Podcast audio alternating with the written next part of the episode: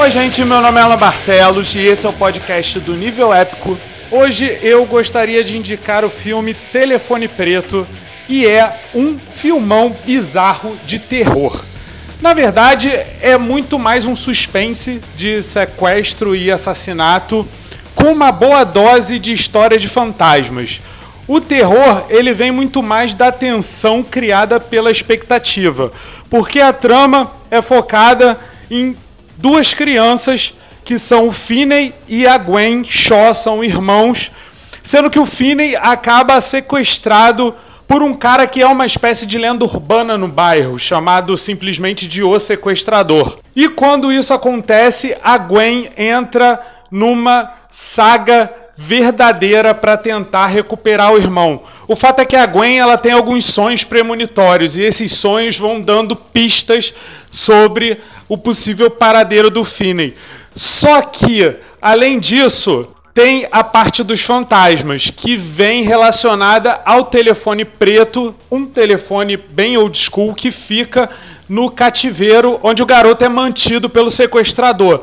Na verdade, existe toda uma construção atmosférica de cenário que faz o filme funcionar muito bem, porque antes mesmo do Finney ser sequestrado, ele sofre várias outras ameaças por causa de bullying que ele enfrenta contra outros garotos da escola, por causa do pai que bebe demais e é abusivo. E muitas vezes a única segurança que o Finney tem, ele encontra com a irmã, a Gwen. Então, grande parte dessa história também é focada na segurança que um irmão traz para o outro e no companheirismo que vem deles. Porém, o filme como um todo ele também aborda muito a questão do companheirismo, justamente pelo fato do Finney ter uma relação de amizade com outros garotos da escola que ajudam ele e outros garotos que ajudam ele num outro momento da trama que eu não vou falar maiores detalhes. O fato é que ele é muito bem feito, muito climático e muito bem contado, baseado num conto do Joe Hill, que é o filho do Stephen King, e ele tem um tato para contar histórias de terror.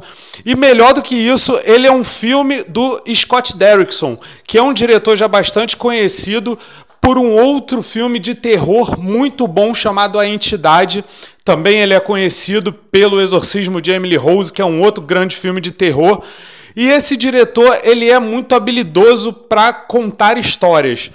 Eu gosto muito do trabalho do Scott Derrickson e aqui ele ainda atua junto com o C. Robert Cardill, que é um cara com quem ele já trabalhou no filme A Entidade.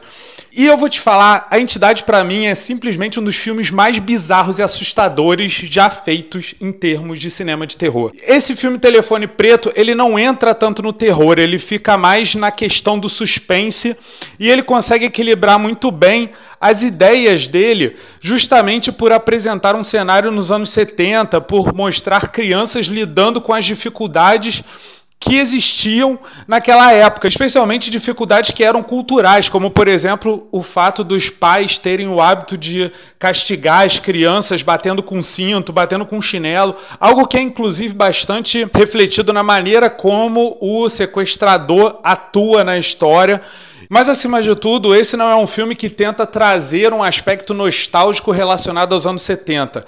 Ele, na verdade, ele é um filme que traz a sensação de estar nos anos 70, só que sem tentar criar uma nostalgia em cima disso. Por isso, ele é um grande filme de terror, que inclusive tem até algumas semelhanças temáticas, talvez eu diria, com o filme A Entidade, porque ele tem toda a situação de crianças sendo perseguidas, mas também tem o elemento das crianças assustadoras, tem pais problemáticos, tem vídeos caseiros. Inclusive, uma das coisas mais maneiras do filme é justamente o fato que a Gwen, quando ela sonha, ela sonha como se estivesse vendo um vídeo caseiro e tem o Ethan Hawke.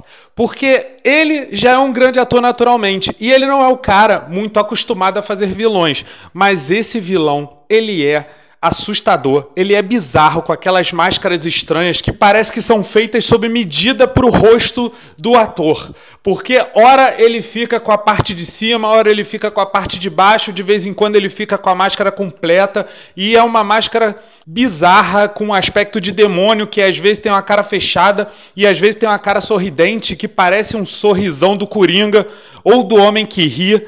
Na verdade, parece muito mais com um homem que ri, mas às vezes a loucura que ele passa soa um pouco como Coringa também. E ele é um personagem muito bizarro, porque todo o desenvolvimento do Rock é baseado muito nas expressões faciais dele por trás da máscara, inclusive a forma como ele se mostra emotivo, apesar de ser um assassino cruel. E isso sem contar a voz bizarra que o Ethan Rock faz. Esse é mais um grande acerto do Derrickson, um filme de terror muito bem feito, sombrio, com temas extremamente pesados, mas ao mesmo tempo ele consegue passar bastante emoção e ele consegue criar uma espécie de catarse no final que te deixa muito empolgado e faz o filme se tornar ainda melhor. E o filme em si consegue criar alguns personagens extremamente carismáticos que são o Finney e a Gwen. A Gwen, inclusive, vale cada momento do filme porque ela é uma personagem sensacional e ela tem sem dúvida uma das melhores orações para Jesus da história do cinema. Por isso eu deixo aqui como indicação O Telefone Preto, é sem dúvida um dos melhores filmes de terror lançados nos últimos tempos.